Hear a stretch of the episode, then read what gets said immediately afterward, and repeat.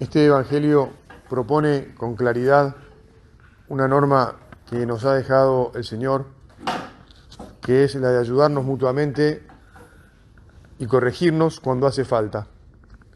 Lo que supone algo que es más que evidente, pero que pienso que vale la pena eh, decirlo y considerarlo, que es en primer lugar que va a hacer falta.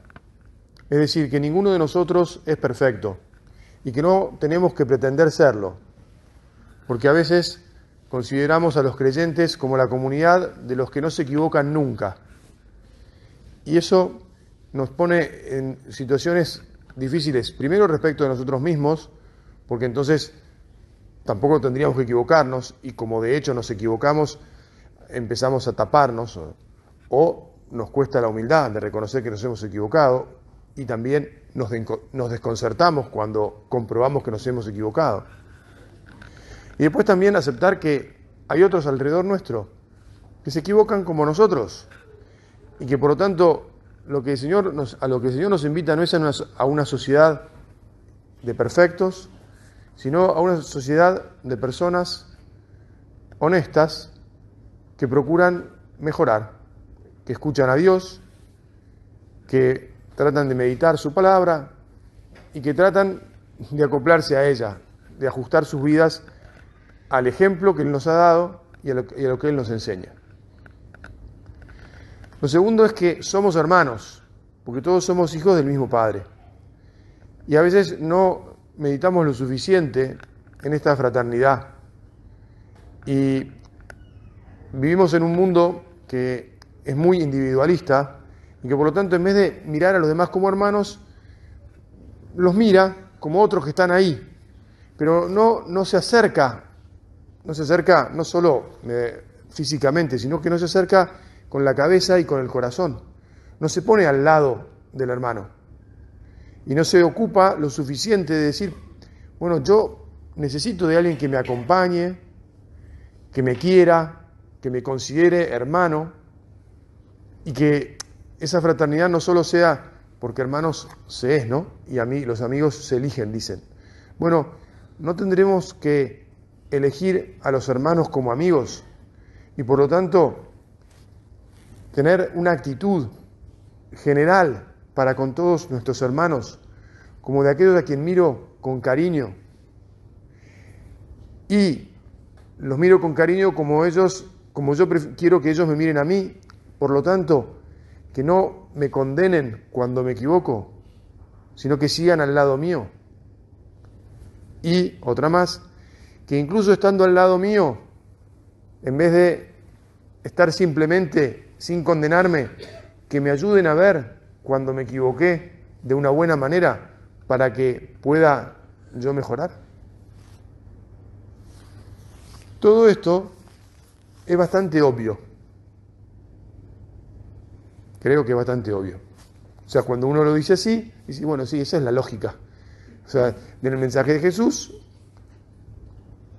que lo llevamos escuchando toda una vida, algunos aquí más pequeños, menos vida porque tienen menos años, y otros toda una vida.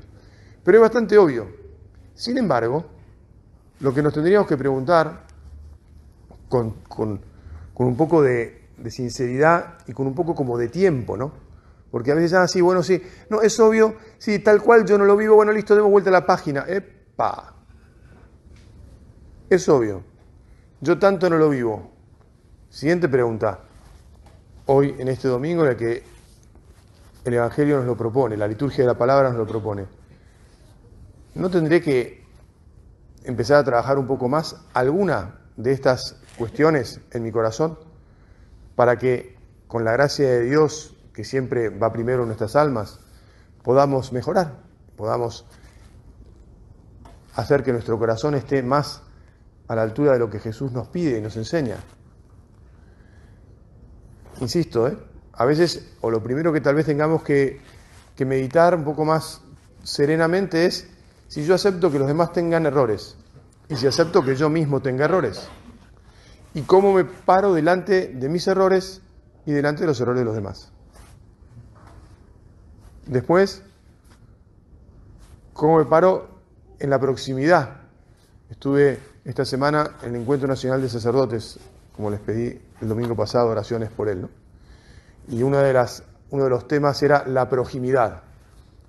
Y eh, lo primero que empezó a decir el obispo que habló sobre la proximidad es que la proximidad no es una palabra aceptada por la Real Academia Española todavía. Pero bueno, explicó que hay algunas personas que han empezado a utilizar y nosotros más o menos nos damos cuenta qué quiere decir. Procuro yo estar cercano, procuro realmente ser el prójimo de los que están alrededor mío. O, insisto, el individualismo reinante en la sociedad me ha contagiado de tal manera que los veo a todos como otros que están ahí, pero no como alguien que necesita de mí, y no solo de mí, sino de mi cariño, de mi mirada fraterna, de mi mirada familiar, este es de los míos. Todos somos los míos, o todos son los, los que están a mi lado. Mis hermanos, que requieren mi cariño. Es verdad que este mundo es áspero, ¿eh? Y la sociedad laboral, en muchas oportunidades y lamentablemente, nos, nos plantea en lugares, eh, nos mete, nos pone en lugares donde lo que hay que hacer es conservar el puesto de trabajo, por lo tanto hay que tratar duro a los que están alrededor, no vaya a ser que alguno me lo robe, o tengo que tratar duro a los demás porque yo tengo responsabilidad y si los demás no hacen lo que, lo que supone que tienen que hacer, entonces me van a venir a echar la culpa a mí que soy el jefe, entonces leña al mono que es de goma, como dice el dicho, y en vez de procurar entender lo que les pasa, animar positivamente, enseñar y, en el tema de hoy, corregir oportunamente, a veces nos comportamos de un modo, perdón la expresión, tiburonesco. Le mostramos los dientes a todo el mundo. Y en vez de acercarnos bien, lo primero que tenemos son actitudes de exigencia. A ver, no estoy diciendo que no tengamos que exigir en primer lugar, exigirnos a nosotros mismos para ser mejores. Pero somos hermanos. Tenemos que tener en el corazón la actitud del que quiere bien al hermano. Tenemos que esmerarnos para comprender al otro. Tenemos que tratar de conocer su historia y por qué es que está actuando de la manera que está actuando. Tenemos que dar oportunidades. Tenemos que rezar y pedir a Dios por ellos. Si nos ocupamos de todos estos pasos, entonces estaremos corrigiendo cuando sea oportuno, cuando sea necesario, como a nosotros nos gustaría que nos corrijan y nos traten, y que nos den oportunidad. Puede ser que así todo alguno siga contumaz en el error, se dice, ¿no? O sea, siga que no le entran fichas.